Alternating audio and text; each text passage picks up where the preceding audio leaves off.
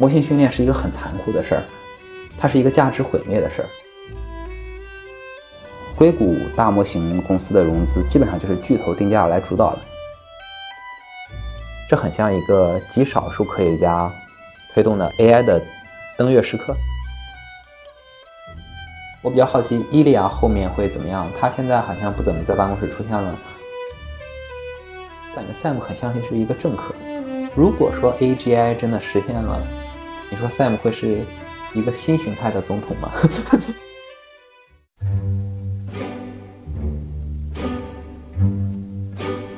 Hello，大家好，欢迎收听张小俊商业访谈录，我是小俊，这是一档描摹我们时代的商业文化和心智的访谈节目。今天带来的呢是商业访谈录的跨年特辑，我邀请石像创始人李广密来口述全球大模型这一年。当顶级的商业领袖、顶尖的科学家，这些人类最最聪明的脑袋，手握数以千万计的资本狂卷一年，二零二三年全球大模型究竟卷出了什么？人类这场以大模型为名的豪赌实验，能否将世界带到新的摩尔时代呢？简单说，模型行业的发展规律会不会极类似于半导体行业？未来模型能力每一到两年提升一代，模型训练成本每十八个月是原来的四分之一，而模型的推理成本每十八个月是原来的十分之一。广密啊，今年一整年都全身心的泡在大模型，一大半的时间肉身在硅谷。他也投了两家海外的大模型公司。这期的信息量非常非常密集，我会在 show notes 里尽可能详细的给大家标注出播客里提到的公司名、产品名、人名和专有词汇。最后，大家新年快乐！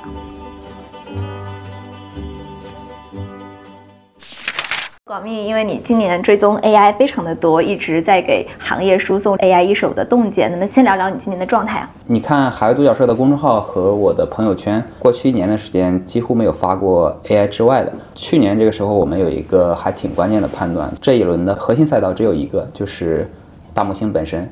对投资来讲，投大模型可能就等于投，比如说十年前投电商一样，对吧？我们当时就想说，哎，得把。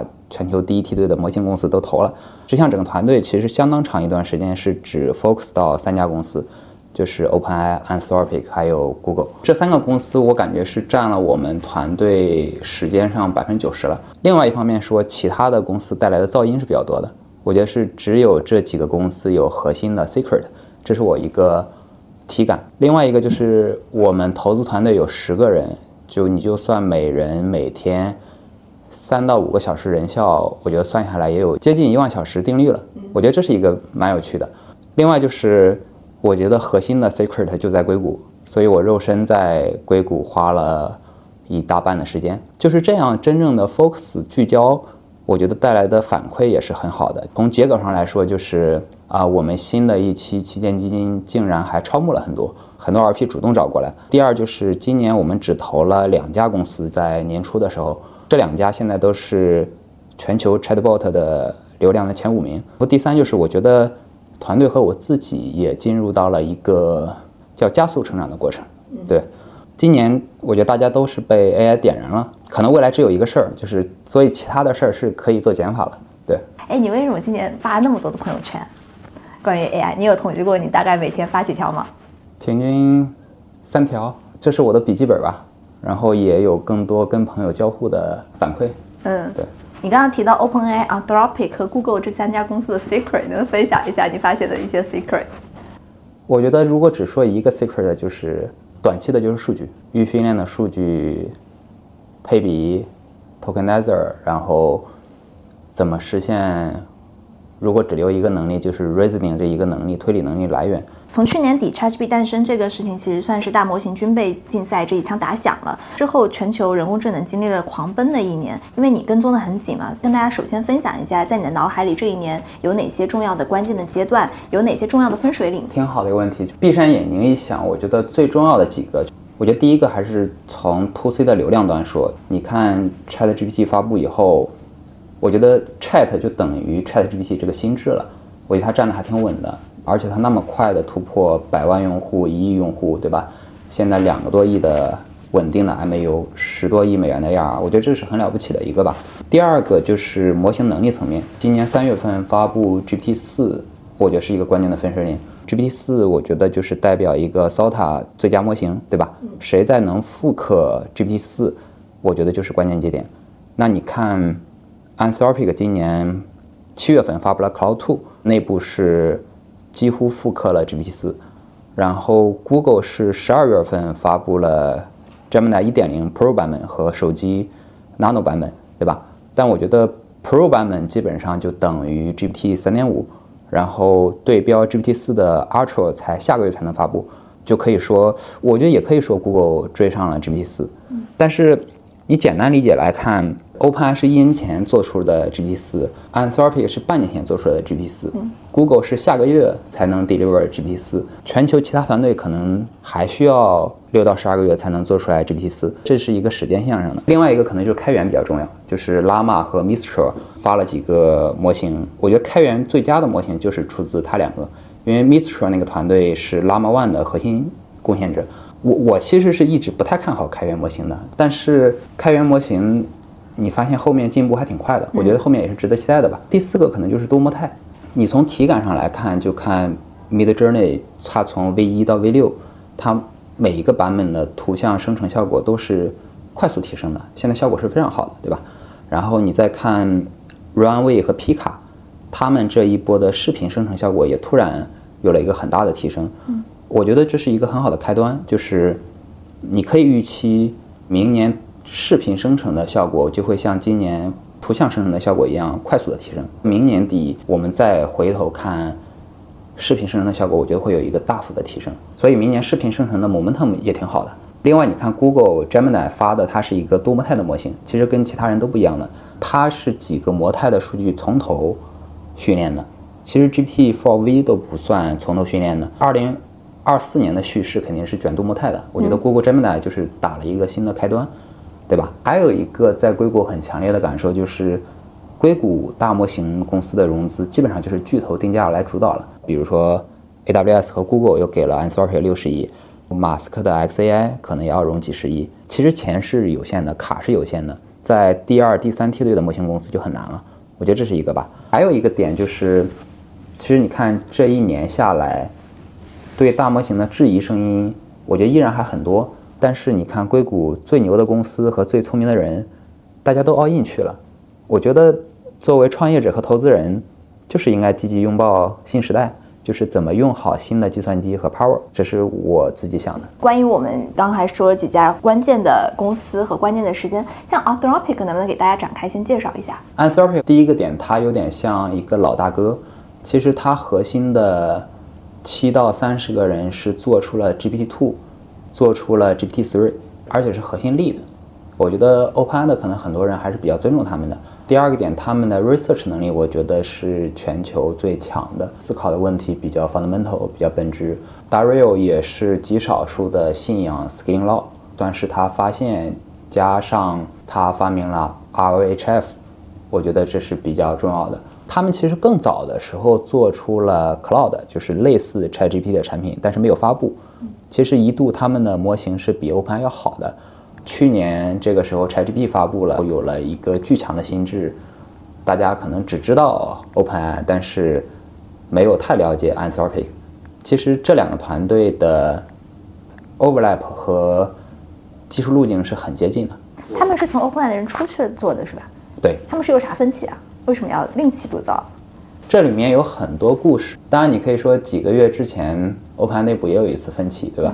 但这个我们无从考证啊。表面上我觉得可能是 safety 问题，但我觉得又不只是 safety 问题，可能就是 Dario 跟 Sam 会有一些 maybe 理念上的不同。反正也是有理念的不同，所以他们又做了一家公司。对，Anthropic 这个公司是什么时候成立的？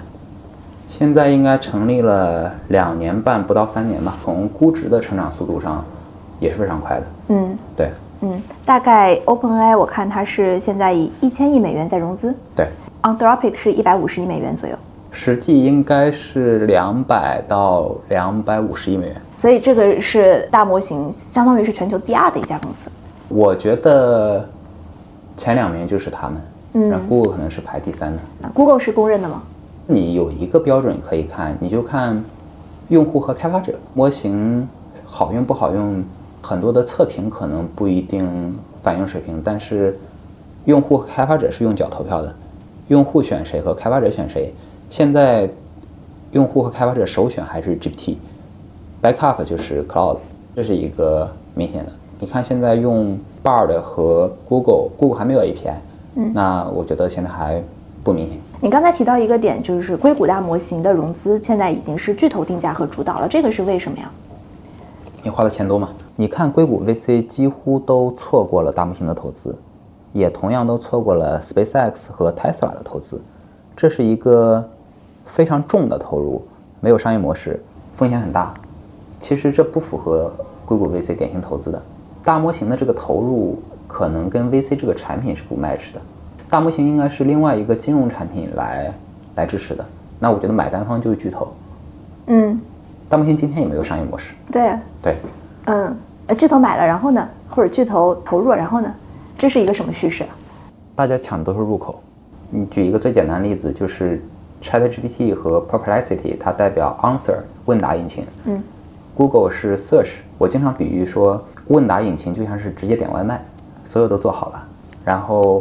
Google Search 就是你去菜市场还要买菜，你搜出来是一堆 links，你自己还要组合，那这两个用户体验是截然不同的。但你今天可能不太相信 Answer 的结果，对吧？但我觉得最终效果越来越好了，大家还是会相信的。嗯，你比如说 ChatGPT 就已经把 Google 的上限开不住了，就是他问的问题的深度和未来刺激的互联网渗透率的深度。会有一个大幅的提升，我觉得 Answer 这种形式有可能会把互联网的渗透率再大幅的拉伸很多，因为很多的问题以前大的长尾问题是没有被解决的，那现在就可以解决了。就像每个人有手机一样，每个人都可以拍电影、拍短视频，我觉得就是一个技术刺激新的消费需求。总体来说，卷了这一年以后，全球大模型产业卷出了什么？如果说具体的结果，就是说，你看 OpenAI 一年做到十多亿美元的 AR。明年可能是五六十亿美元的 AR，它可能是历史上增长最快的公司。ARR 是年化年化年化经常性收入。对，但你看整个市场上其他的大模型 native 的产品，所有的 AR 我们自己加起来是不到十亿美金的，就不如 OpenAI 一家的。所以你看流量上，ChatGPT 也占了整个 Chat 流量的百分之七八十，这集中度很高的。另外一个层面，你看 DAU 角度，真的稳定在两百万以上。DU 的大模型 native 的产品，我只想到 ChatGPT 和 Character 这两个，我暂时没有想到第三个。嗯，另外就是企业级探索大模型的 use case，现在成功的还不多。我觉得只有微软和 Adobe 现在比较激进，对吧？但另外一个层面，我觉得大模型今天还在早期，大家也不用太着急。我自己经常比喻大模型很像芯片，就是你要等芯片的能力和成本再迭代个两三代，上面的消费电子才会。慢慢的爆发，我觉得明年这个时候我们就会觉得 GPT 四特别傻，其实做不了太多事儿，但今年已经代表未来黄金十年的开端了。OpenAI ChatGPT 这样的一骑绝尘的表现能够说明什么呢？用户对智能的渴望是很强的。今天你说这个是入口，那个是入口，如果真的有一个极其聪明到你最强的同事的那个助理，我觉得对现有的入口是没有依赖的。我觉得会形成新的入口。你比如说，ChatGPT 哪天智能程度、可靠程度、反应速度可以直接接入到手机 Siri 了，我觉得全球的流量入口又发生变化了。我觉得用户对智能的渴望还是很强的。嗯，同时它也是集中化的。如果我们把复现 GPT 三点五或者复现 GPT 四作为一个关键的门槛，就相当于是入决了半半决赛和决赛。呃，那现在就是入围了半决赛和决赛的人有谁呀？首先，复刻 GPT 四。比大家预期的是要难很多的。嗯，你看 Google 整个公司举全公司之力搞了这一年，也才勉强接近。我觉得今年首轮跑下来就决出前三名嘛，那个 OpenAI、Anthropic、Google Gemini，这是全球范围仅有这三家公司做出了 GPT 四水平的模型。最期待的还是未来六个月谁能再做出 GPT 四的模型。我是觉得可能有三家公司有这个潜力，第一个可能是马斯克的 XAI。第二个可能是 Transformer 最核心的一个贡献者 Norm 做的 Character，然后另外还有 ByteDance，我觉得很有机会。为什么？我觉得大模型的能力可能是随着算力分布而收敛的吧。其实你看大模型对信息的加工能力是比搜索和推荐要更强的。嗯，这是在搜索和推荐之后，信息分发可能最重要的一个核心赛道。Google 和头条不能错过，所以我觉得华人 researcher 是可以好好考虑自己的。对，另外一个就是一线模型公司今天核心的核心，我觉得只有一个，就是提升模型的 capability，还不是做产品和应用的时候吧。然后 capability 我觉得只有一个北极星，就是 reasoning 推理能力，其次可能是重要的，比如成本、可靠性、多模态。我觉得其他的可能都是小事儿。接下来还有非常多的 research 问题是要解决的。你比如说 reasoning 推理能力可能是长期最重要，但也是最难的。然后明年大家都会卷多模态，对吧？coding 代码能力可能是整个循环里面非常重要的一个轮子。然后怎么解数学题和其他的科学问题，比如说未来用 GPT 来发现新的定律，包括怎么用合成数据。嗯，可靠性怎么解决？包括还有很多现实的问题。你比如说现在 post training 怎么做？怎么做 RL？怎么做模型的评估？其实还有很多难题是没有标准答案的。对，这些能复刻 GPT 的选手，他们是怎么做到的？其中的这种关键变量是什么呀？我觉得一方面就是大模型的人才壁垒其实是非常高的。大模型这个事儿就是一群天才的科学家在用 GPU、data 和 power。去帮人类做科学发现的事儿，我觉得它不是一个做创造的事儿。前段时间，Bezos 他也说了类似的观点啊。其实天才科学家是相吸的。我觉得全球范围真的对大模型能有实际大贡献的天才 researcher 可能就两三百个人，其中一百多个人在 OpenAI、Anthropic，嗯，可能二三十个人在 Google。我觉得 Meta、AWS、NVIDIA 可能是没有的，而且天才科学家的聚集效应是很强的。就是这种人和这种文化其实是非常重要的，所以我觉得像其他的科技巨头做这事儿也比较难，所以我我其实没那么看好其他的巨头自身能做好大模型，而且即便在整个硅谷是真的了解这一波核心变化的人也非常少。这个科学家你们是怎么去量化他们的呢？就是你们是怎么调研，然后得出了这个结论，就是在哪里集中的人最多，哪里集中的人相对少一些？我觉得来自于核心的 AI research 的崇拜。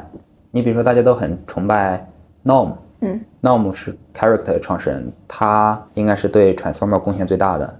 他最早提出来 Scaling Law 可以无限 scale，他也提出了 MOE，还有很多创造性的发现。其实你看，对今天对 Transformer 真的有贡献的这些人，我觉得你加起来可能就是两三百个人。嗯。对，很多传统的 AI researcher 其实可能是不懂大大模型的。你比如说 Meta 的严乐坤，我觉得他跟大模型可能无关的。CV 这帮人，我觉得关系可能也没那么大。OK，哎，但是也有人会相信说，这个技术刚开始是高级人才做的事情，然后它慢慢的会泛化，然后慢慢的会成本门槛都会降低。我觉得还有非常多没有发现的东西。我觉得这是一个继续用。更多的 GPU data 和 power 来发现很多的，你比如说 Scaling Law 本身是不是能继续 work，能走向多远？我觉得这就是一个很重要的问题，而且有可能这是大模型走下去最关键的一个问题。如果不能继续 scale up，那可能就停在这一代、下一代，那这也是一个很大的问题。这个问题我觉得所有人都无法回答，那就是一个。继续做实验的问题，还有是个科研问题。现在我觉得是个科研问题，科研问题还没有解决完，还不能成为一个理论问题。嗯，对，可以总结说，有了人才加 GPU data 和 power 就可以做出 GPT 四嘛？我觉得有那些核心人才是有机会复刻的，但是一个良好的文化，我觉得是非常重要的。你可以不知疲倦的持续做实验、做探索。我觉得 OpenAI 的 Research Lab 的文化是很强的。这个数据有什么用？那个架构有什么用？最后带来什么效果？而不是一个大家都去追 GPT 四，然后我觉得他们有一个不知疲倦的探索实验的这种精神吧，大量的实验，大量的试错。Research 的卡是无限的，大家都低估了前期做实验用的卡的数量。可能你比如说，你就数一个人均 Research 用卡量，那可能是一个非常高的数字。它没有那么强的短期内的 ROI 转化的这个需求。对，刚才提到那个达到 GPT 四的关键变量，我觉得第二个层面其实是 GPT 四的短期壁垒是 data，尤其是 pre-training 和 post-training 阶段的数据。我觉得全球范围真的知道 GPT 四 data secret 也只有两三百个人，而且几乎都在前三家公司。我觉得其他公司想搞清楚这个 data secret，我觉得至少得有几百次、几千次充足的实验。我觉得是有很多 research 问题要做的。你比如说 pre-train 的 data 配比怎么弄，代码数据用多少和怎么用，怎么做 tokenizer，怎么做 RO。其实我觉得是少不了小几万张卡来充足的做实验和发现的。嗯，可能小几万张卡就是一个必要条件。但你看，只追 GPT 四可能是没有太大意义的。那二零二四年又开始了新一轮的竞赛，而且二零二四年很关键啊，我觉得是决定长期格局最关键的一年。然后格局形成后，其实是很难改变的。明年初，Anthropic Cloud Three 和 G T 四点五也要发了，Google Gemini 估计明年六七月份发，看上半年就会把领先的模型的能力再提升一个一个大的台阶，而且明年肯定是多模态的叙事的。如果那个时候你再追上 G T 四，肯定是不是第一梯队了。所以我觉得对追随者挑战还是挺大的。所以可能今天就要直接做下一代多模态模型，这是一个点。另外还有一个训练成本的问题，就是如果说 Cloud 三和 G T 四点五训练成本可能两到三亿美元，那再往后的二五二六年，再下一代的模型训练成本至少可能是十亿美元，甚至说三五十亿美元。我觉得这是有这样一个预期的。另外一个点，我觉得这个事儿的一个核心变量，可能还是取决于大家是不是信仰 scaling law。你信不信，以及能能不能做到，能不能继续 scaling 下去，可能是长期的唯一关键变量。目前啊，我觉得极少数的科学家啊是很信的，比如说刚才提到 Character Norm、Anthropic 的 Dario，还有 OpenAI 的 Ilya。他们三个对 scaling law 的贡献也是最大的，同时也是信仰最强的。所以我自己经常感受，这这很像一个极少数科学家推动的 AI 的登月时刻。如果说这个事儿很像登月，那其实是只有极少数的几家公司能参与登月竞赛的。如果真的要保持全球第一梯队，是必要条件，可能就是百亿美金。在未来三到四年的投入，百亿美元的训练成本可能是少不了的。那如果就是这第一梯队他们达到这个 GPT 四的首先的这个决赛的俱乐部，那然后呢，他们能做出什么呢？就是为什么现在我们要最快的达到这个俱乐部啊？再做下一代，做了下一代，然后呢？我觉得可能是会有一个轮子的，再卷个两代，可能第四名、第五名和之后的人几乎都会放弃了。嗯，可能。资源就会集中在前三家，嗯，人才是有限的，卡是有限的。我觉得再过两年，能源是有限的，资源会非常的集中在头部的两三家，那就大家努力成为两三家模型公司。OK，你说的这个是美国的还是全球的？全球的，我觉得更偏硅谷吧。嗯啊，OK，就是那就是硅谷的。对，硅谷可能最后两三家。对，但硅谷可能辐射不了中国市场嘛。但有可能会辐射欧洲市场，嗯嗯，南美市场、东南亚市场。OK，那中国的趋势呢？中国可能会比较分散，嗯，因为技术的辨识度很低，我们不知道谁是领军人才，嗯，所以资源、资金、卡都相对比较分散。但这不是一个分散能做出来的事儿，就像是我也没有那么看好开源，你就把这个事儿比作是做芯片，或者说去登月做 SpaceX，众包可能是意义不大的。所以是要集中力量办大事。嗯，我觉得这是适合一个 top down 来做的事儿。但是呢，现在国内的资源又比较分散。嗯，不知道谁是绝对的领军人物。所以你看，每家的资源都是三到五亿美金。嗯，然后接下来谁能拿到三到五十亿美金？而且现在还有一个硬伤，就是 GPU 这个不足，是肯定很难像 OpenAI 一样去追求登月的。那就只能看看有没有其他的路径，OpenAI 没做好的或者做不好的，那中国公司有没有弯道超车的机会？嗯，你说的这个登月就是 AGI 对吧？Yeah，AGI。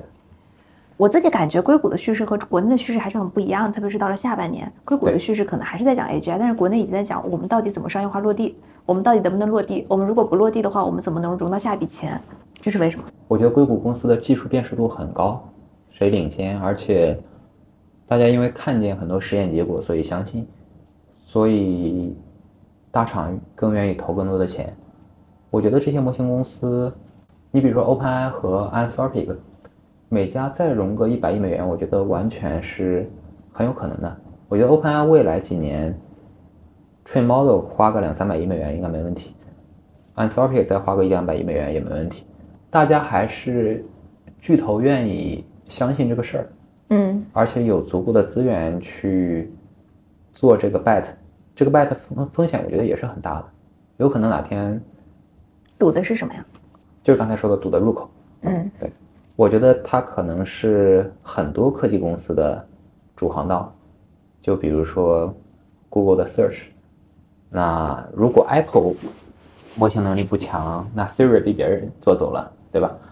那比如说 Meta，它是一个真人的社交网络，如果未来我们跟虚拟人 Agent 社交，新的社交网络是不是不是长这样的？嗯可能嗯，长其他样的。所有公司好像都是对这个还很相关的。硅谷的这种 AI 巨头主导的这种呃阵营，他们分成哪几个派别吧？最领先的就是微软和 OpenAI，对，这是其次就是亚马逊和 Google 支持了 Anthropic，这是第二个。第三个我觉得又是 Google，它自成一派。为什么亚马逊和 Google 要一起支持 Anthropic？为什么不是一个巨头支持一个？因为敌人的对手就是朋友吧。呃 所以它大概也就分这两个阵营，然后 Google 再自己再做了一套。还有一个最关键的就是 Apple 跟 Tesla。嗯，其实你看，我觉得大模型最相关的三个大生意，第一波是芯片，英伟达对吧？第二波是公有云，微软的云和亚马逊的云，这两个是最大的生意。可能未来模型都是要跑在云上，那云还是一个比芯片和模型要大的，所以云厂商拿未来每年营收的三到五个点去投模型公司，我觉得完全 make sense。第三个大生意是终端，一个是手机的端，还有一个车的端，最后 Apple 和 Tesla，我觉得会是一个更关键的阵营。明年 Apple 到底支持谁？Tesla 有 XAI 对吧？这又是一个题，但 XAI 现在是晚了六到十二个月的，那未来能不能 catch up，这是很关键的。我觉得你判断是可以是吗？你你对他们的判断？我觉得 XAI 的人才质量很高，速度也很快，概率是大于百分之五十的。但是手机这个端又是一个非常重要的端，如果手机的内存未来两年能提升四到五倍，那端侧其实是能承载非常多的。那 AI 公司的成本结构也会发生很大变化，嗯就可以在端侧推理，而不是云侧推理。端还是离用户更近嘛？嗯我觉得手机肯定还是会继续变强非常多。，Apple 预计会怎么做呢？他会自己做，还是支持一家公司做？Apple 不是从 Google 挖了很多人吗？我的感觉好像他们追到 GPT-4 还是很有压力的吧。如果做不出来呢，就只能投一家或收购一家。谁呢？可选的有谁啊？Anthropic 啊，那相当于他们都 Google、AWS 和 Apple 都可能会集中在第二阵营。因为 OpenAI 被微软独家锁定了，不能跟其他人合作，对，所以我觉得这是最大的问题，这也是最大的 bug。嗯反而如果你更开放一些，，Anthropic 可以开源啊。我觉得最强的模型不会开源的，嗯，因为这里有很多的 safety 问题，它不像一个软件一样能开源，大家能改。模型是不可编码的、不可解释的。模型为什么有这个智能，大家今天还是不知道的，就像人脑一样。嗯，对。为什么马斯克去做了 XAI，而没有继续在 OpenAI 里面？不是撕逼了吗？其实你看，马斯克最早投过 DeepMind，后来被 Google 给截胡了，然后又 founding 成立了 OpenAI，嗯，又被微软给截胡了。我觉得马斯克肯定是心存巨大的怨念的，他对 AI 肯定也是有非常不一样的理解的。嗯，那自动驾驶可能是整个泛 AI 最大的、最清晰的一个落地场景，对对吧？我觉得他对 AI 的思考和理解肯定是很重要的。我猜他肯定也意识到这波大模型肯定是非常重要的一条技术路线。那对他来讲，他不能错过吧？为什么没有提 Meta？首先，Meta 推出了 Llama，对整个开源世界的贡献，我觉得是非常大的。嗯，我觉得开源有可能未来就等于 Meta。Llama 的能力，我觉得今天还是北漏 GPT 三点五的。而且 Llama 团队里面，我不觉得有所谓的天才 researcher，人才的 quality 比 OpenAI 和 Anthropic 可能还是要落后一些。嗯，至于最强的模型要不要开源出来，我觉得这是一个很大的 question。硅谷的这一波大模型的格局和阵营，你觉得会在什么时候稳定下来呀？我觉得二零二四年跑完，基本上会决定大概的格局。嗯，窗口可能就是未来十二个月。如果未来十二个月追不上去，后面再翻转其实是很难的，就是因为模型竞争很残酷。我我觉得模型就很像造芯片或者 SpaceX，最理想化的格局是很可能只剩一家，就是最领先的模型又最便宜。没有理由用第二家嘛，但是就是因为阵营的抗衡，都都在抗衡微软跟 OpenAI，所以我觉得有不同的阵营，对吧？AWS、Google 阵营，那 Apple 跟 Tesla 终端又代表一个，所以这样推演下来，可能大概率是两到三家。然后再加上一家 Meta 不就多了吗？我觉得 Meta 不一定是大模型公司，它是一个用 AI 做好自身业务的公司。甚至有可能 Google 也是，有可能 Google 的大模型如果输了，但如果它用好 AI 技术做好自己的产品，有可能我不知道能不能稳定住，有可能稳定不住。我觉得技术变革还是很快的。那中国呢？中国会跟硅谷有什么不一样的特点？就是刚才聊到中国会更分散，因为技术辨识度太低，因为你不知道谁好。假如我今天有十亿美金，我投给谁？资金和人才就会分散到多家，格局就比较分散，所以最后最简单的你就数谁的卡多，那有可能是自己的卡最多。中国有形成这种巨头主导定价的状况吗？到了这一步吗？好像没有。为什么呢？巨头看起来都很积极，但是为什么没有硅谷巨头那么激进？就是巨头的卡也不多，大家也买不到更多卡，有限的卡，巨头都还想自己试一试能不能存出来。巨头有可能不觉得自己会比创业公司差太多。我觉得微软和亚马逊已经清楚地意识到自己可能不如 OpenAI 和 Anthropic，所以他放弃了自研这条路线。嗯，那中国的巨头因为技术辨识度比较差，那有可能自己也想试，也想投，但投呢又没有微软那个决心和魄力，也没有 OpenAI 那样团队。对。大家投个三五千万美金，我期待说未来什么巨头能投个五到十亿美金。另外还有一个卡的问题要解决。我觉得中国这一波投资也很有意思，它跟之前移动互联网的那个完全不一样。因为以前移动互联网可能是巨头 A 投资 B 公司，巨头 C 投资 D 公司，就是非常的泾渭分明。但是这一次可能大家都一起进一家公司，而且可能一起进多家公司，每个人投个三五千万美金。为什么会是这样的一个现象呢？如果是真入口的话，大家不是应该都重注一家公司？技术变数度又很低，还是这个问题？嗯，不知道谁好。那你说这几家未来合并有没有价值？不知道。嗯。最后人才的复用度和卡的利用效率怎么提上去，对吧？嗯。复刻 GPT 四是一条正确的路吗？因为如果达到了 GPT 四的水平，但依然没有与之能相匹配的商业模式，那怎么办呢？如果你做不出来 GPT 四水平，有可能在下一代的模型，有可能也做不出来。我觉得还是有相关性的。GPT 四倒不是一个明确非得要追求的目标，而是说它可能就是一个 milestone。你比如说这种资源的必要条件、人才的必要条件、research culture 的这种必要条件，嗯，我觉得它只是一个科学发现过程中的一个产物，它不是一个充分条件。如果你做不到这个水平，那后面的模型，再下一代、再下下一代，可能就更难了。GPT 四早一点到晚一点到又有什么关系呢？核心是大部分人都能够达到，这是不是也意味着其实达到 GPT 四的门槛没有想象中那么高？呃，最终模型公司形成的壁垒是什么呢？首先，我觉得不太同意 GPT 四门槛不太高的说法。嗯，我觉得起码未来六到十二个月复刻 GPT 四门槛还是很高的。从 GPT 三到 GPT 三点五，很多公司是有机会到达的，但是从 GPT 三点五走到 GPT 四，我觉得难度是会增加五到十倍的，只有极少数公司能到。另外就是关于你问的时间，早一点晚一点区别还是很大的。如果你更早的到了 GPT 四，首先，G T 四生成的很多数据质量就很高，是比公开互联网上数据质量要高的。那这个生成的数据对训练下一代模型是很有帮助的，这个是有飞轮的。那更早达到 G T 四，对吸引人才和资金进来也是很有帮助的。我觉得大家只会拜趟前三家公司，后面的四五六、二三四梯队意义就不大了，融资窗口就关掉了。当你在十二个月以后再到 G T 四，那 OpenAI 已经经历了，比如说多模态的四点五，能力更强的 GPT 五，GPT 五在二零二四年是有机会看到的。那那个时候你就会发现，GPT 四可能做不了太多东西，可能就是你的一个实习生，GPT 五可能是你身边最强的那个同事。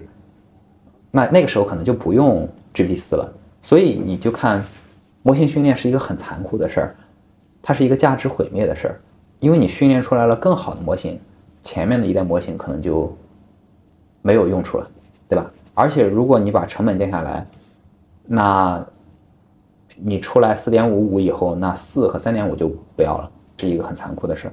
然后你说模型公司的壁垒，我觉得是很像台积电或者 SpaceX 或者。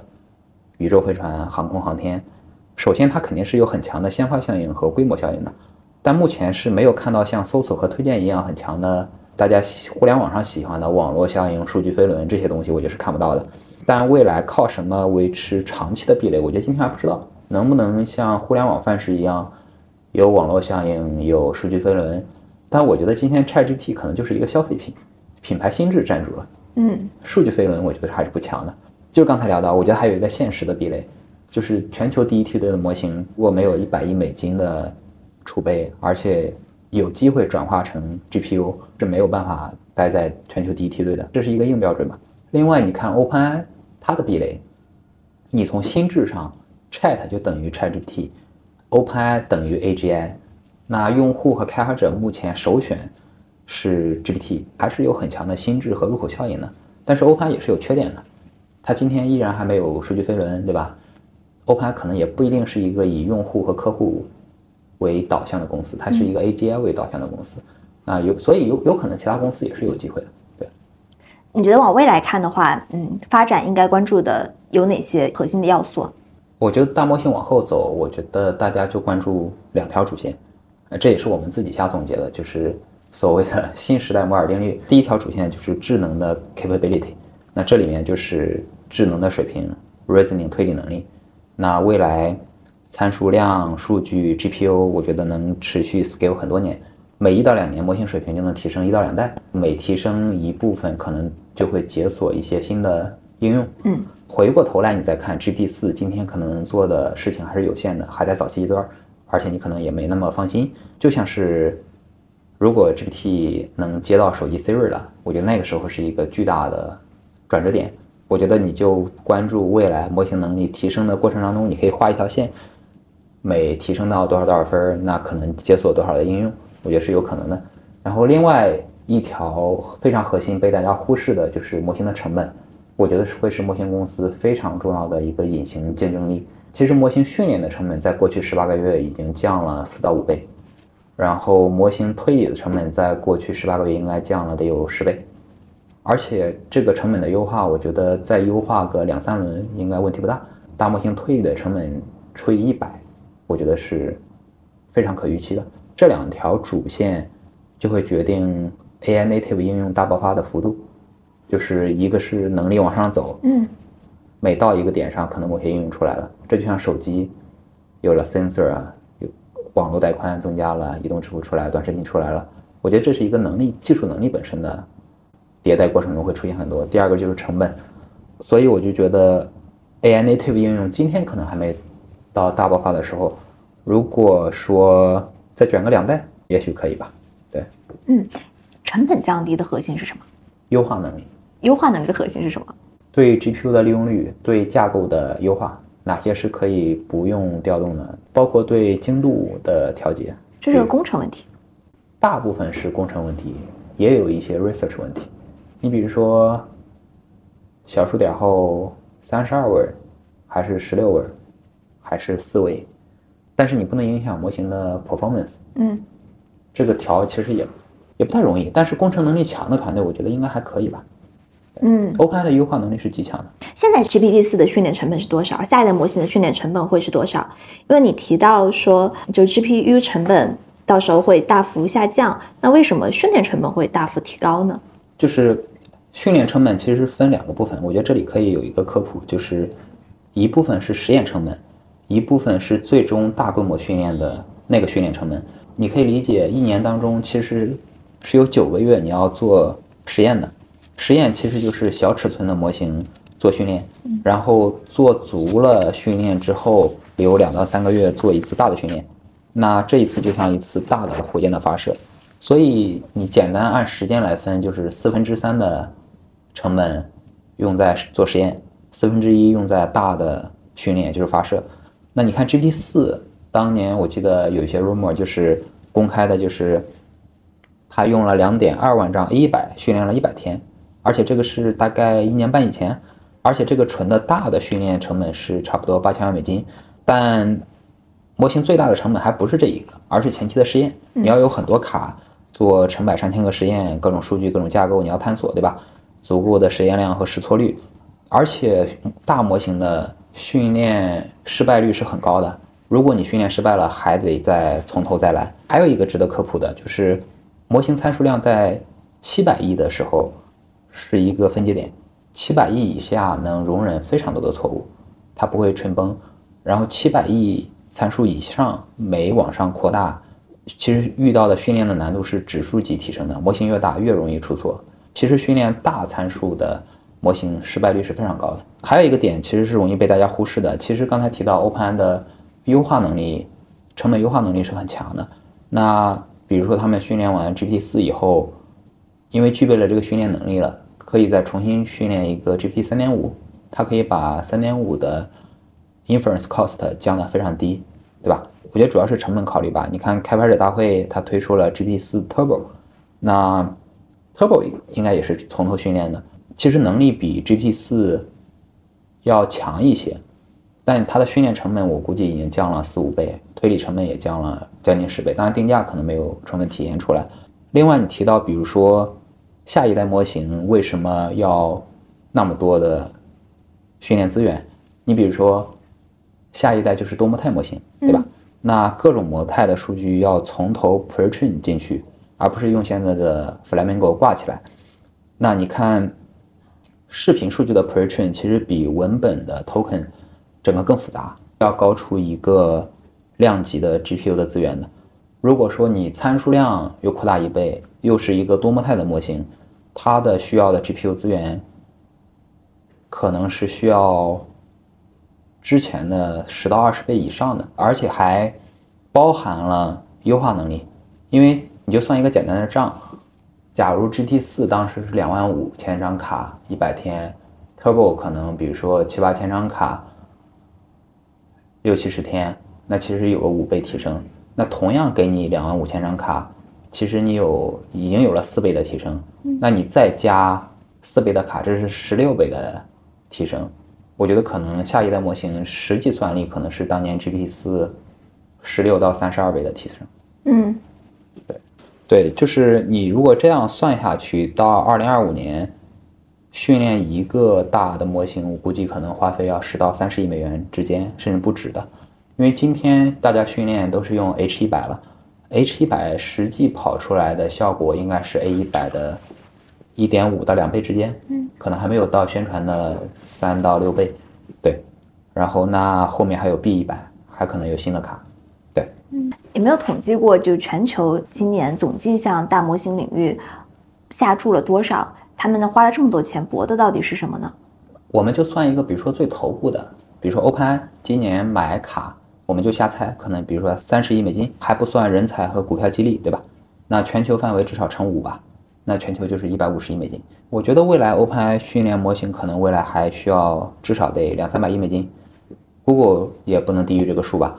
然后 Anthropic 一两百亿美金，所以我觉得未来几年三到五年至少要花一千亿美金，一千亿美金赌下去，到底赌的是什么？就刚才聊到，就是大模型今天还是一个实验科学阶段，就像我们对人脑的智能今天还不理解。其实大模型为什么涌现出智能，我觉得今天还是不理解的。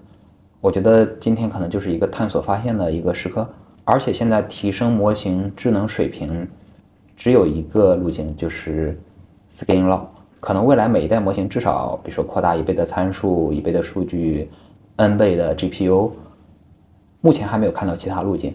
而且 scaling law 本身其实今天还没有一个理论支撑，对吧？就是一个试验和试错的总结的经验，你也很难判断 GPT 四点五和 GPT 五能力到底怎么样。我觉得是没有人能判断的。包括 Scaling Law 是不是哪天会停下来，我觉得今天也无法下判断。所以我觉得大模型今天是人类一个千亿美金的 bet。那最后赌的是什么？我觉得有一个预期，你比如说未来十五年。这一波 AI 能不能让全球的 GDP 翻倍？我觉得这是一个很好的预期。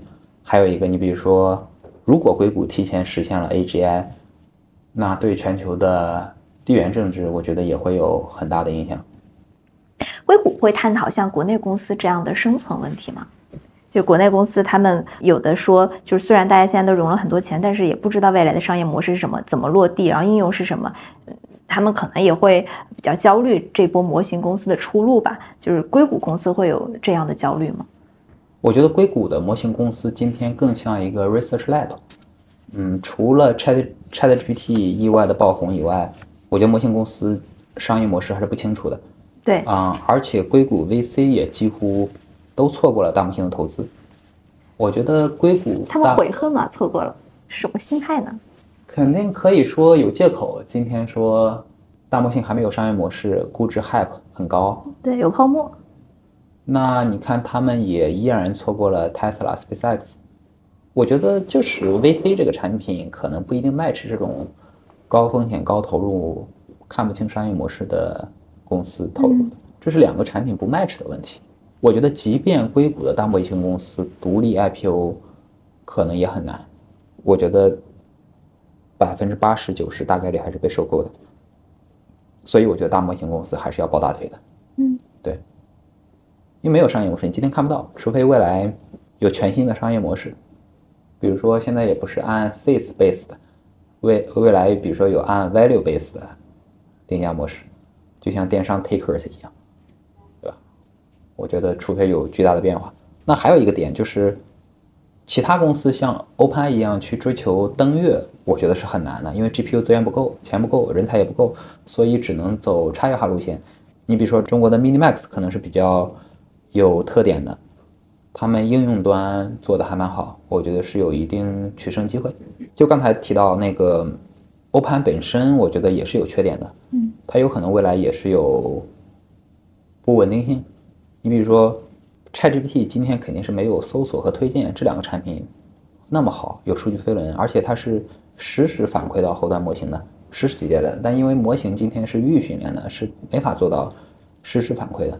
而且 Chat 的这些数据，我觉得比公开互联网和 AI 生成的数据质量很低的，所以可能大概率也用不到训练。OpenAI 它是一个追求 AGI 为导向的，但并不是以服务用户为导向的。那如果有公司更 focus 在满足用户需求上，有可能我觉得也是能取得胜利的果实的吧。我觉得国内确实在基础 fundamental 的 research 投入上就是比较小，但我们过去培养了一大批的产品人才，我觉得这个就是有利有弊。那有可能未来就是比如说在产品侧突破。也有机会跑出很有价值的公司。对国内公司的这些所谓的商业模式不清晰、出路不明确，对这些公司有没有什么建议啊？那就提前抱大腿嘛，比如阿里，对吧？有阿里云和钉钉，业务场景也挺好。其实你说阿里像微软吗？我觉得，比如说新的 CEO 能像萨提亚一样又破例，那我觉得他们的底子还是好的。然后字节的能力可能是在其他人之上的。那可能不一定需要收购，然后百度觉得自己行，但不知道未来行真的行不行。然后腾讯现在也在试，对吧？那我觉得抱好一个大腿可能比较重要。对，嗯，提前学习一下硅谷经验。对，然后选边站。除了抱大腿，有可能要思考大模型 native 的产品怎么像搜索和推荐一样有这么好的数据反馈闭环。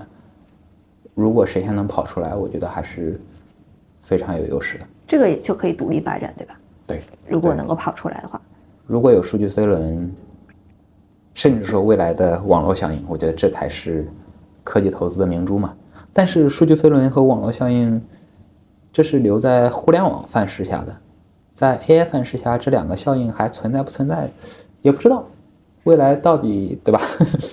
对，嗯，因为你也经历过上一个移动互联网的时代嘛，你觉得这个 AI 范式、大模型的范式和上一个时代有什么不同啊？互联网是讲究网络效应、数据飞轮、规规模效应这些，对吧？但大模型和 AI 今天好像还看不到这些效应。我觉得起码 ChatGPT 可能是看不到网络效应和数据飞轮的，它只知道一些用户 query 的分布，能更好的指导训练哪些数据重要，哪些不重要，即可以 distill 去做一些小模型满足头部的 query。我觉得今天 ChatGPT 可能更像一个消费品吧。微软 Copilot 也占住了 Copilot 这个性质，Character 占住了 Role Play 这个性质，还不像是那种数据飞轮网效应很强的。我觉得之前移动互联网，我们复盘一下，之前可能最核心的是两个，一个是全球多出了四五十亿的用户，对吧？然后第二，手机上能采集更多的数据了，你可以做机器学习和推荐。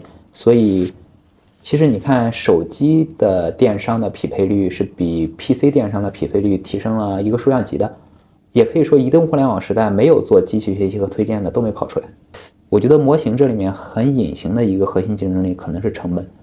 如果你能把成本做得极低，你的模型还不输，那我觉得这就是极强的核心竞争力，就像芯片了。然后现在这个做的最好的是 OpenAI 我觉得头部公司吧，和 Anthropic 啊。对，所以我觉得成本是一个隐形的竞争力，被大家忽视了很多。嗯，所以未来怎么跑出来数据效应和成本上的规模优势，我觉得可能是挺重要的取胜关键吧。嗯我觉得 OpenAI 身上也是看到了一定的规模效应的，就是非常像芯片，就是模型能力每一两年提升一大代，过程中解锁应用，然后每一两年每一两代模型也能把成本降低非常多，这就让后面的追随公司可能再过两代就追不动了。你作为投资人，就是在看移动顾老师的产品的时候，和看现在这些公司和产品的时候，你觉得你自己有什么变化？你的关注点会不一样吗？状态会不一样吗？我觉得有两个点，第一个点是要意识到大模型是最核心的赛道，然后没有模型可能是没有所谓的 AI native 应用的。我也不知道未来所谓的 super app 没有自己的模型是不是 work，嗯有可能没有自己的模型能力就不存在 super app，但是也有可能大家构建在头部的模型之上也能构建出自己的 super app，我觉得还是一个开放式的问题。然后第二个，我们也在想一些 track 这个 AI native 产品的指标吧。目前可能还是最简单的，就是流量上看谁每个月涨得比较快，用户反馈比较好，留存比较好。可能这个跟移动互联网还是有一些类似的，但不同之处可能就是，首先是中国创业者更关注全球市场了，这是一个。第二个可能智能是一个最关键的变量，传统的产品经理我觉得包袱有可能很重，现在的产品还是有很多包袱的，有可能怎么理解模型，用模型的能力才能做出好的产品，有可能现在在模型之上怼很多的 features、UI、UX 这些有可能是徒劳的，最后有可能模型比如说就像电，对吧？你能做出来灯泡，还能做出来电机，能做出来电动车，就是 AI 的应用跟移动互联网的应用，我觉得今天还是比较模糊的，还很难总结出来。嗯最主要是今天的可参考的成功案例还是太少了，也就头部那几家。嗯，然后 ChatGPT、Character、Perplexity，我觉得真的 AI native 的产品还是太少了，还得再等个一两代的模型，会有更多 native 的产品出来。这个速度是不是低于年初的预期啊？对，我们年初低估了做到 GPT 四的难度，高估了应用大爆发的速度。这应该是很多人的想法。对对嗯，对。那开源呢，会不会冲击到闭源模型的生态？哪些人有诉求使用开源模型？最终开源和闭源能达到一个什么样的格局和最终的状况？首先，我觉得开源模型是追不上闭源模型的，而且差距肯定会越来越大。这个还是回到很像芯片或者 SpaceX，嗯，因为大模型它不是一个传统意义的软件开源，模型不可编码、不可解释，大家没办法一起做贡献，对吧？包括 GPU 要在单一一个集群连起来训练才更高效。但开源模型本身的价值，我觉得也是挺大的。就是开源模型的使命，它不是做最聪明的模型，而是承接先进模型溢出的很多能力，做民主化。因为未来很多用户和企业的需求它是分层的，可能有相当大比例的需求是通过一定能力的模型就可以覆盖的。很多企业和大规模的用户，他优先考虑的是成本问题，所以开源这里面可能是有优势的。我觉得开源模型如果在二零二四年说要追到 GPT 四，我今天看可能还是有挑战的。我觉得拉玛团队可能人才密度不够，可能很多 research 问题可能现在还没搞清楚。呃，当然我们不能低估技术开源和技术扩散的力量。我觉得有可能明年整个行业都进步很大，那开源也追上去了，对吧？这里面还有一个有意思的，我觉得大模型覆盖小模型是必然的。大模型是小模型的生成器，你比如说 OpenAI train model 的能力就很强，呃，它可以 train 一百个 B、三百 B 的模型，只是说优先级去训大的模型，但它训小模型的能力也是很强的。所以你比如说之前像 Mistral，它有七 B 的模型，可能是七 B 上最佳模型，但 OpenAI 有可能它顺手 train 一个，可能就是碾压 Mistral 的。所以你你比如说之前我们看 Mistral 融资，我觉得也是很难做决定的。因为它就面临一个被大的模型公司覆盖的风险，然后我觉得下一个开源模型重要的方向就是端测，然后端测有一个很强的就是能把 AI 公司的成本结构发生很大的变化，它的推理成本可以放到端侧，这个最期待明年苹果手机能在内存上有一些大的变化。如果你说长期格局，我觉得有两种可能。一个是大模型公司向下覆盖，就你比如说，你可以理解 SpaceX，它也做了波音和空客的市场，它也做了 Tesla 的市场，这很像交通出行市场一样。另外一个可能就是分层的，每个交通工具都是独立的。我觉得这也是一个开放式问题。多模态和 Agent 会怎么进一步发展？可以先说多模态，就是多模态肯定是明年各家大模型公司的重点了。我觉得核心叙事可能就是多模态，因为 Google Gemini。首先，它已经是一个可以统一输入视频、图片、文字多模态理解的一个模型了，而且它是从头 pretrain 的，这个难度我觉得是很大的。嗯。然后 OpenAI 肯定明年也会卷多模态能力，Anthropic Character 肯定也会投入。我觉得这些产品加了多模态能力之后，短期是两个方向，一个是理解，一个是生成。但长期我觉得都是一个统一的模型，输入可以是多模态的，输出生成也是多模态的。然后你比如说，最近一段时间视频生成很火，对吧？那以前图片生成是 diffusion model，效果已经很成熟了。但如果在 diffusion model 上加一个时间维度，现在效果还是不错的。但现在主流方案只能做到几秒钟，而且是一个动画效果的。如果真的想实现更长的一个视频、更复杂的动作，我觉得还是需要技术突破的。包括 diffusion 跟 transformer 也不是不兼容的。其实也是也是可以用 diffusion 的方法结合 transformer 这些架构去训练模型的。其实 transformer 最好的一个特点就是它容易 scale up，能把模型做很大。你比如说现在视频生成模型可能最大的，比如说八个 B，那未来能不能继续也像大语言模型一样持续的 scale up，这可能是很关键的。另外一个，你看 Midjourney 它的效果已经很好了，但你说它生成的图片真的智能吗？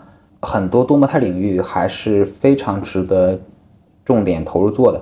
你比如说，帮我生成一个有逻辑的 PPT，帮我生成一个有逻辑的连环画。就是你比如说，未来到底是一个单一模态的，还是一个综合模态的？我觉得综合模态它有很强的语言理解能力和逻辑能力，有可能它生成的。图和视频是更聪明的，就是你是需要一个纯粹只有更美的，还是需要一个聪明的？但又美又聪明的肯定是最好的。另外一个点就是，真的多模态模型训练难度其实非常大的，需要的 GPU 更多。所以我觉得明年的 GPU 肯定还是非常紧缺的。还有一个有意思的就是训练数据，大家都觉得 YouTube 上数据量很大，对吧？但其实这个数据是很难用到训练的，因为视频的信息密度不够稠密，那本身没有语言蕴含的知识量多。其实你看，人类的语言发展了几百年、上千年。语言知识本身就是对现实世界的一些抽象，所以本身就蕴含了一定智能，所以从语言里面衍生出来智能，我觉得是有一定道理的。包括视频的 tokenizer 其实是很难的，就是跟文本也不一样，就是怎么比较高效的提取出来视频的关键信息。你比如说忽略一些背景，对吧？关注本身物体的变化，这里面还是有很多技术要做的。还有一个。有意思的就是，是不是存在单一模态的模型？你比如说，Mid Journey 是不是会独立存在？嗯，视频生成模型会不会独立存在？我觉得也是存疑的。就是视频生成未来一年的效果肯定会非常好，就像今年图像生成效果一样，这个 V 一到 V 六卷那么多，对吧？但我觉得长期依然还是不清楚的。它也面临一个会不会被更强的模型公司覆盖？技术路线也有变化，到底是 diffusion 还是 transformer？但我觉得 transformer 这条线肯定是更容易 scale up。包括视频生成的商业逻辑，我觉得无非就两条，一个是像 Adobe 一样走 enterprise 让企业付费，一个是走 TikTok 像剪映一样，嗯，跟内容平台结合。我觉得今天商业模式还是不清楚的。啊，另外你比如说 agent。agent 这个概念在国内被炒的是比较火的，对。但是今天我很难说出来说有哪一个产品是 agent role model，是没有一个标杆产品可以成为一个 agent 标杆产品的。我觉得 agent 大爆发最核心的一个还是底层模型的 reasoning 推理能力要上来。你比如说，如果你推理的准确性是百分之九十。如果你做十步推理，那有可能这个准确率就降到百分之三十到五十了，那这个可靠性就非常低了。所以，那 reasoning 推理能力可能是非常重要的，包括模型的推理速度。如果你的推理速度很快，那你 agent 做很多步的推理，那我觉得也是非常重要的。agent 肯定是长期很重要的，但是。第一是取决于模型能力，第二是这个时间点很重要，这可能是应用开发者未来要好好想的机会吧。对，嗯，我听下来，你整体还是觉得模型越大越好，因为模型越大，它的 reasoning 的能力越强。绝对的，同样的数据，同样的 GPU，你把参数量扩大，它的 reasoning 能力就是提升的。嗯，然后同样的参数，你给更多的数据，给更多的 GPU，它的也更聪明了。我觉得今天来讲，你只要 scale up，目前效果确实是变好的。至于哪天停不下来，不知道。今天起码最领先的公司也没有摸到 transformer 的天花板。那你怎么看那一波？就是有一波国内的创业者，他们觉得模型不需要越大越好这一派的观点。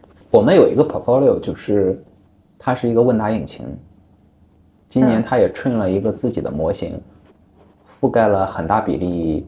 头部用户的 query，所以我觉得需求是分布的，有一些 query 需求并不需要 capability 很强的模型，我觉得用小的模型覆盖是没问题的，而且这个成本优势更强，那我觉得这个是 make sense 的，嗯，不一定很多地方，比如说我从北京到天津开车和高铁都可以，没必要用火箭飞船，对吧？那如果从北京到旧金山。那可能如果两个小时的 SpaceX 送过去，那其实是需要 capability 很强的。嗯，我觉得需求是分层的，这个是跟他们的自己的业务场景匹配，所以说他们这个逻辑也对。这个逻辑从成本角度，我觉得是 make sense 的。对我觉得从成本角度是立得住的，但是从时间角度不一定立得住，因为我觉得终极状态可能就是为什么叫 foundation model？那这个 foundation model。大的模型是可以生成小的模型的。嗯，然后我觉得 OpenAI 未来也是一系列的模型来服务客户的，它有大的模型，有中型的模型，有小的模型，甚至它也有端侧的模型，而且覆盖多个模态，输入输出。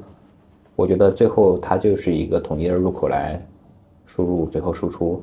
最后你会发现 OpenAI 的 capability 能力是最强的，成本也是最低的。我觉得大概率会是这样的结果。那我们看硅谷，你看它的巨头都可能要自己做，要么就要控一家公司或者收购一家公司，它要自己掌控这个大模型 foundation model。那其他的公司呢？就是比如说第二梯队的公司，他们跟谁合作呢？他们不可能每一家都训练一个成本这么昂贵的一个大模型，对吧？那他们也需要这样的业务，那他们跟谁合作呢？这个生态未来会怎么转起来？你比如说 Salesforce，他们投了 Anthropic，非七巨头以外的其他公司可能就是积极拥抱最领先的模型，然后再用开源模型爆改。我觉得就是首选 GPT，其次 Cloud，然后再用一个 Llama。我觉得是现在很多硅谷 SaaS 公司、Data 公司在尝试的。嗯，这就是现在大家的一个状态。但你说今天大家尝试出来太多的结果了，我觉得好像还没有看到谁推出来特别叫好叫座的产品了。那这个 GPT 迭代到什么时候就能算够了呢？它会一直那么迭代下去吗？GPT 五大概什么时候能达到？我觉得二零二四年应该能看到 GPT 五。嗯，我觉得模型迭代是停不下来的，而且我们从 mindset 上来讲，也不应该把模型训练当做 capex，而是把它当做研发的 R&D 投入。我觉得模型训练更像是研发的 R&D 投入。人类对智能的追求，我觉得是停不下来的，除非说哪天这个技术路线遇到瓶颈了，你再投入很多钱，智能效率的提升不高了，ROI 很低了，我觉得是有这种概率的。嗯，比如说明年数据不够用了，然后 GPU 连到几万张，你想连几十万张一个集群连不动了，有可能能源有问题，带不动几百万张卡的数据中心了。你从硅谷呃回来嘛，然后你在那边待了差不多半年，那边什么状态啊？都描绘一下。我觉得硅谷 VC 也挺难的，就是我觉得硅谷 VC 最大的竞争压力来自于微软和 OpenAI。嗯，我觉得微软和 OpenAI 有可能会把很多软件的生意都会做掉，因为硅谷 VC 之前投软件投的还是挺舒服的。我觉得 AI 有可能会把很多传统软件的形态都会吃掉。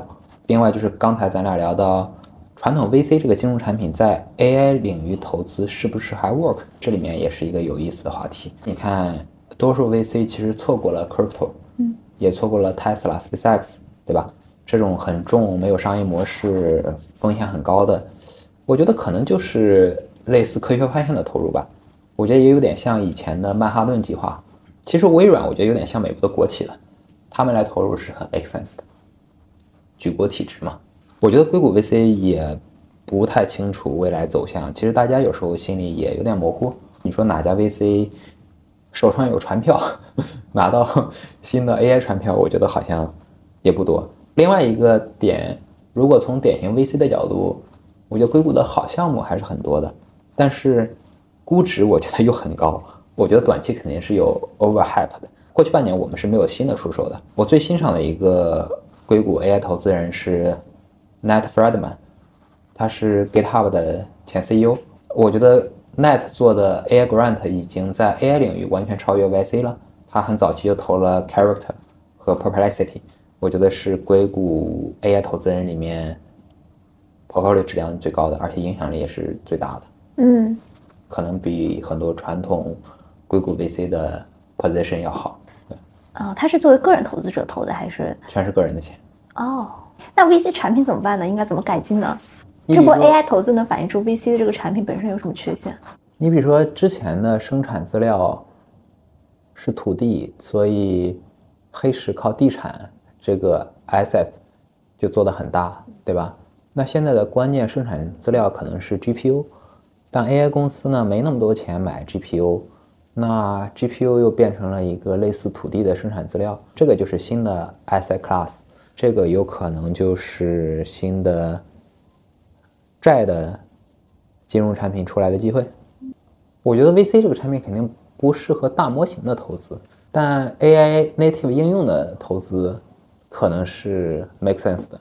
我觉得 VC 本质还是一个概率模型，因为你一个基金投三五十个 portfolio，最后可能还是 power law 有三五个好的，对吧？我觉得这个本质问题还是说今天的 AI native 应用没有爆发，所以硅谷 VC 也比较 suffer，没有赌到大的机会，因为第一波，因为第一波就是模型，而且今天依然还是投入模型卷模型的时间。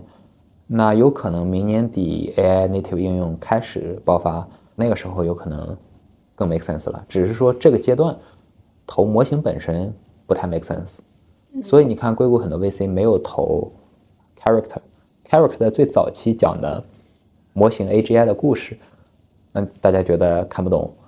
后来讲产品故事，大家觉得哎，产品成长空间和天花板好像看不到。然后现在又回来讲模型的故事。那估值又很高了，几十亿美金，大家好像又觉得也没有信心。我觉得，对，嗯，所以硅谷投资人跟中国投资人一样难是吗？我觉得会更乐观一些。啊，情绪乐观一些。情绪更乐观一些。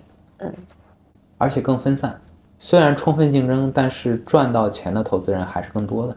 嗯，对。你说在之前的周期里还是这次？在在之前的周期里。啊。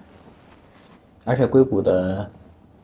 整个基金生态，我觉得是非常的繁荣。那个土壤还是包容犯错，而且包容 fundamental 的投入。对，二零二四年、二零二五年的大模型战局，能做一些预测？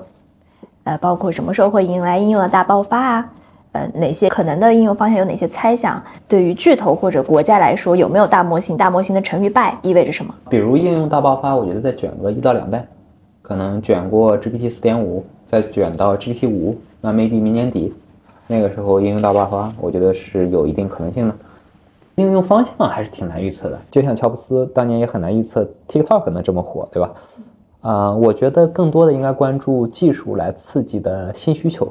你比如说短视频，就是手机技术和网络带宽技术刺激出来的增量的需求。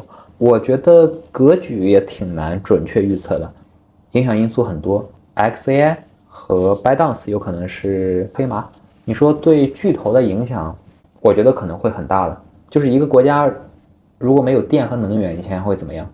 我觉得未来二十年 AI 创造的直接增量 GDP 可能是比互联网过去二十年创造的增量 GDP 要大个五到十倍。你就算一个账，如果这一波 AI 是替代十亿白领，每个白领工作。年薪是三到五万美元，这就是三到五十万亿美元的 market size。如果全球 GDP 翻倍，那就是从今天的九十六万亿美元变成两百万亿美元，那增加一百万亿 AI take rate 百分之十到二十，这也是一个十到二十万亿美元的 revenue。那 multiple 乘以十，那我觉得会诞生很多大公司的。嗯，我觉得是一个粗略的算法。嗯，还有一个就是明年数据中心的用电肯定会提升非常多，有可能今天可能数据中心的用电量占人类总能源的百分之二到三，我觉得未来涨到百分之十到二十是可预见性也蛮高的，所以走到最后可能又是能源的竞争。差一个话题啊，你觉得车企应该怎么利用大模型，怎么做 AI？我觉得自动驾驶还是。AI 落地最清楚、确定性最高的一个场景，而且商业模式很清楚。嗯，你比如说，如果真的有一个 AI 的司机，我每个月给他付个五百块钱、一千块钱，我很愿意的。我觉得有可能自动驾驶是车里面智能化最关键的明珠吧。我觉得其他的交互啊、娱乐可能还是小事情，但自动驾驶经历了一个。一七一八年的高峰，过去几年有一些低谷，反而在低谷的时候更应该重视它们。其实我觉得自动驾驶是经济价值是非常清楚的一个，而且对能源是有很大的。如果自动驾驶实现了，我们的能源利用率可能会提升非常非常多，可以更好的规划了。我觉得自动驾驶全面落地是不是比 AGI 来的会更快？其实自动驾驶的安全性上已经全面比人。安全性要高了，但是大家的担心，safety 问题、compliance 问题是很高的。我觉得自动驾驶是没有像 ChatGPT 一样出圈儿，大家有很多的担心，对吧？当然还有一个是成本的问题。我觉得 Tesla 这种方式有可能是能在局部区域明后年带来大规模落地的。嗯，对，因为你比如说你从，比如说你从三藩开 Tesla 去 Palo Alto，其实接管率是很低的。其实你可以充分放手的。我突然想到，马斯克他有 xAI，但国内的这些车企其实跟大模型公司结盟的还挺少的。他们两个有结合的可能性吗？我觉得车企下一步做机器人是非常 make sense 的。如果考虑大模型，我觉得车企车里面的娱乐终端有可能考虑接，这是比较自然一点。更多还是一个类似百度音箱助理的这种感觉，更聪明了一些。大模型能帮助它的路线规划吧？我觉得是有可能的。模型能力很强了以后，带来的语言转化成 coding 能力会很强。你比如说，这个小孩没有做完作业，不让他看电视。它可以实时生成这个 feature，那车里面的一些路线规划，我觉得也是可以实现的。你比如说，遇到什么情况下，你帮我怎么怎么着，然后你直接给他说了，也许就可以了，也不用再开发这个功能那个功能了，有可能对这个驾驶终端的利用率会更高。都有一个好处就是，它的体积足够大，端侧的算力是很强的。所以是能做运算的东西很多的，它又有电又有算力。如果你部署自动驾驶的，我觉得它的实时性可能不一定能满足要求，但是你部署一个娱乐的和生活助理的，我觉得也是有可能的。所以 Apple 跟 Tesla 我觉得还是蛮有优势。我觉得明年开源在卷端侧应该还是有优势。嗯，嗯，哎，说点好玩的吧，你在硅谷有什么有意思的事儿啊？就比如说，你说硅谷投资人很 suffer，是我没想到的。有一些投资人 suffer，哎呀，有明显不同的就是更尊重科学家文化。硅谷公司更注重 fundamental 的投入，而不是一些小的 feature 上卷来卷去。他们更更喜欢所谓的结构性的创新，能在一个领域做一些大幅的突破的。另外一个有意思的就是，很多小的 AI 产品还是很容易做到五到十个 million 的 AR 的，用三五个月的时间。我觉得这个 AR 增长的速度好像比之前的 SaaS 还要更快，因为所有的基础管道现在比以前要更通畅了，移动手机对吧？还有 PC 电脑这些基础设施是比以往更好了。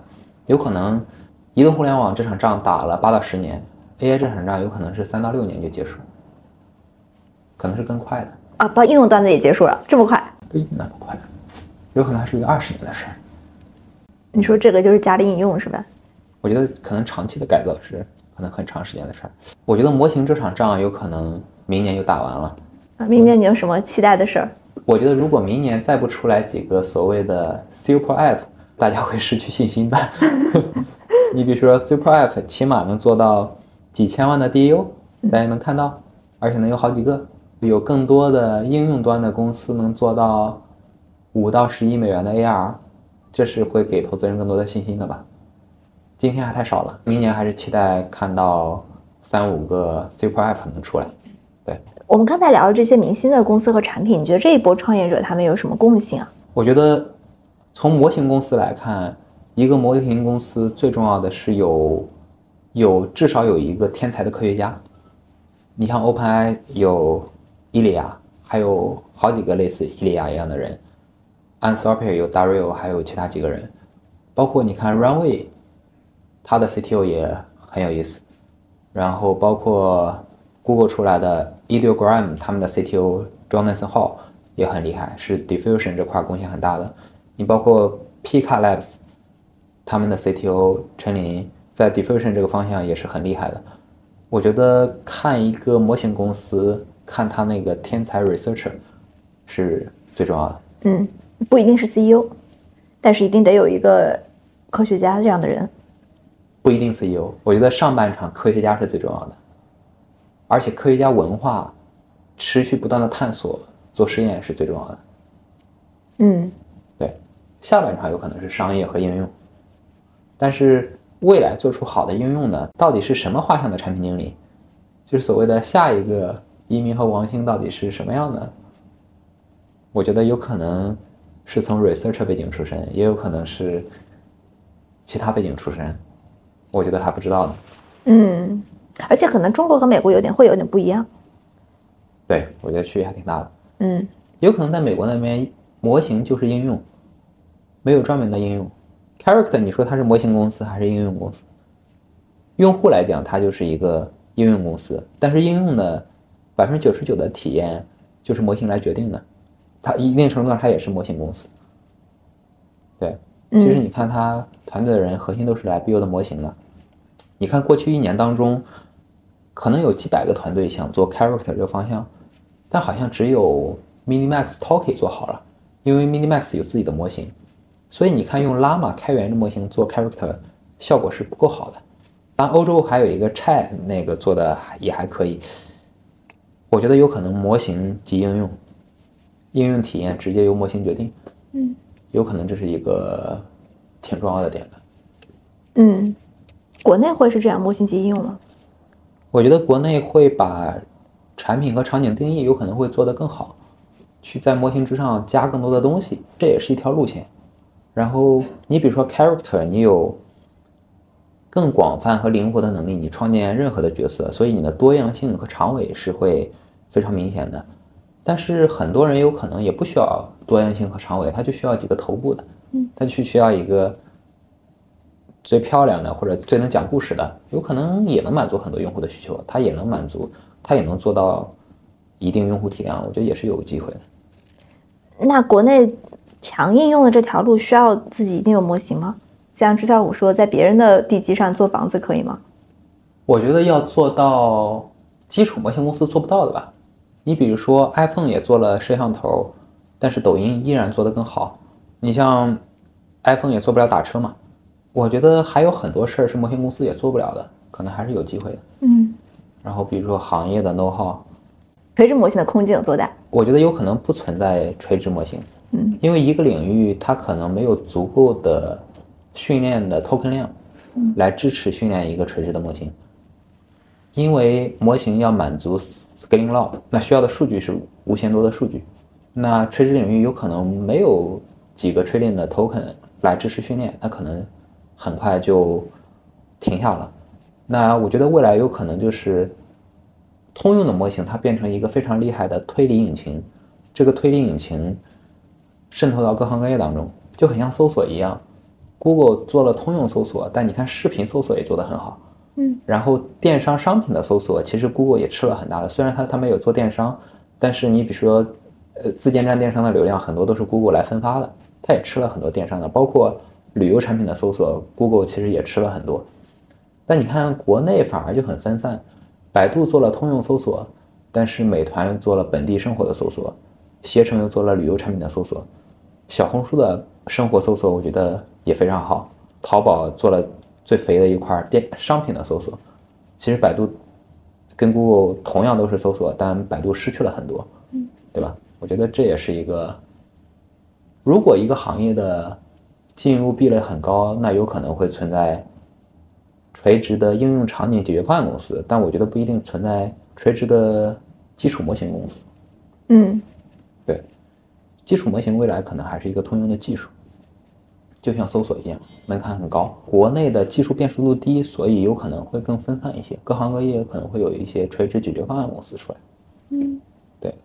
就美国的技术辨识度很高，那有可能你看 Google 就把很多行业的搜索都做了，包括你看微软，几十年 必应都想抢 Google，一直都还没抢过去嘛。我是感觉好像有两派，嗯，你是相信大模型的那一派。国内也有一派是就不相信了，就大家还是觉得还是做垂直模型靠谱。你周围接触的人哪种多？我接触的 researcher 最多，嗯，这些 researcher 都是一手做实验的，这些 researcher 也是相互影响，有可能相互加强的，嗯，所以他们更有信心，所以传导到我们这里更有信心。嗯，我觉得第一是相信科学家，第二相信。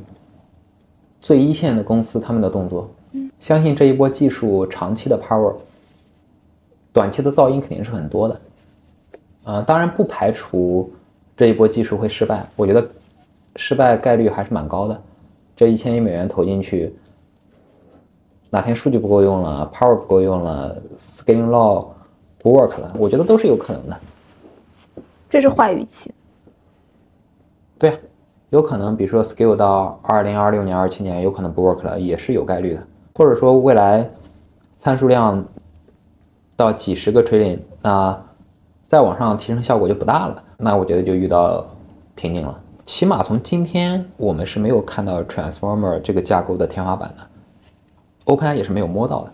所以我觉得在没有摸到之前，我们就是要积极拥抱，去相信它还有路可以走。嗯，而且目前还没有看到其他路径比 transformer 的训练和智能效率更高。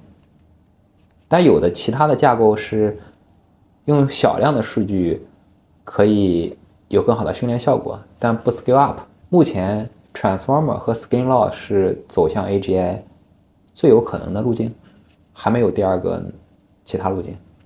能不能说三条你觉得是今年最大的噪音啊？第一个噪音就是大家对复刻 GPT 四想的太简单了，大家觉得 GPT 四很快会都超越了，我觉得是比较难的。第二个噪音就是所有人都去做一个 Chat 产品，但是长期来看，Chat GPT 和 Character 这两个产品形态一定对吗？我觉得有可能还会有更多的、更重要的产品形态，大家还没探索出来。有可能这两家公司会把大家带到一个坑里，因为它两家是一个模型公司，不是一个应用公司。大家都把 Chat GPT 和 Character 当应用，我觉得这就是噪音。其实它两个是模型公司。嗯。我觉得第三个噪音是，大家 YY 太多了，Facts 比较少。OpenAI 刚经历了政变以及 Sam Altman 的回归，你在硅谷有没有了解到关于这起事件的更多信息？你怎么看这起事件？就这起事件对于大模型的产业意味着什么？觉得 Sam 回归后及董事会换血后的 OpenAI 下一步会有什么样的值得期待的？如果把我换到 OpenAI 的员工上，我肯定也是跟着 Sam。因为我奋斗了好几年的股票只跟 Sam 有关，Sam 如果不在，那我努力了几年的股票那就黄了。因为大部分的激励都是靠股票的，然后微软这边的合作也都是 Sam 来主导的。那微软 CTO Kevin Scott 也是赌上职业生涯来力挺 Sam，这是一个利益的问题。为什么七百多良将都一致跟随 Sam，对吧？嗯。至于 Sam 为什么被开掉，至今是没有任何解释的。呃，如果阴谋论的讲，Sam 肯定是做了很激进的事儿，不然不至于一个董事会会把一个 CEO 给开掉。但这个激进的事儿呢，肯定还不能说，所以大家就自己想，到底是什么事儿？而且这个事儿有可能跟微软有关，起码目前 Open 是没有人才流失的，我觉得这是很难得的。大家都说更团结了嘛，好像 AGI 只耽误了四五天。我比较好奇伊利亚后面会怎么样，他现在好像不怎么在办公室出现了，那。我们肯定是希望伊利亚继续留在 OpenAI，他还是一个挺值得尊敬的一个优秀科学家的。如果 OpenAI 损失了他，肯定还是挺大的损失的。嗯，还有一个有意思的就是 Sam 跟乔布斯和马斯克好像不太是一类人。乔布斯和马斯克好像在硅谷没有朋友，但 Sam 在硅谷所有人都是朋友。然后你看 Sam 去国会问询的时候，跟国会的议员都是朋友。嗯。所以我感觉 Sam 很像是一个政客。如果说 AGI 真的实现了，他还有他的发的那个 WhatCoin 那个币，你说 Sam 会是一个新形态的总统吗？我觉得 Sam 很像政客。他之所以是硅谷人脉网的一个原因，是不是因为他之前在 YC 啊？对，YC 这个位置很重要的。嗯。YC 还是硅谷创新的一个关键节点吧？之前，你对于这个产业现在最想知道的一个问题是什么呀？大模型 native 产品怎么像搜索和推荐一样做出来数据分轮，甚至说未来有网络效应？这是需要一个类似乔布斯的天才产品经理来设计的。我觉得大模型就是新的计算机嘛，你怎么把这个计算机和上面的生态设计好？这是需要一个很综合的能力吧。嗯，我觉得这应该也是所有人都想知道的，也是最期待的一个事儿。对，对，看看明年的市市场走向。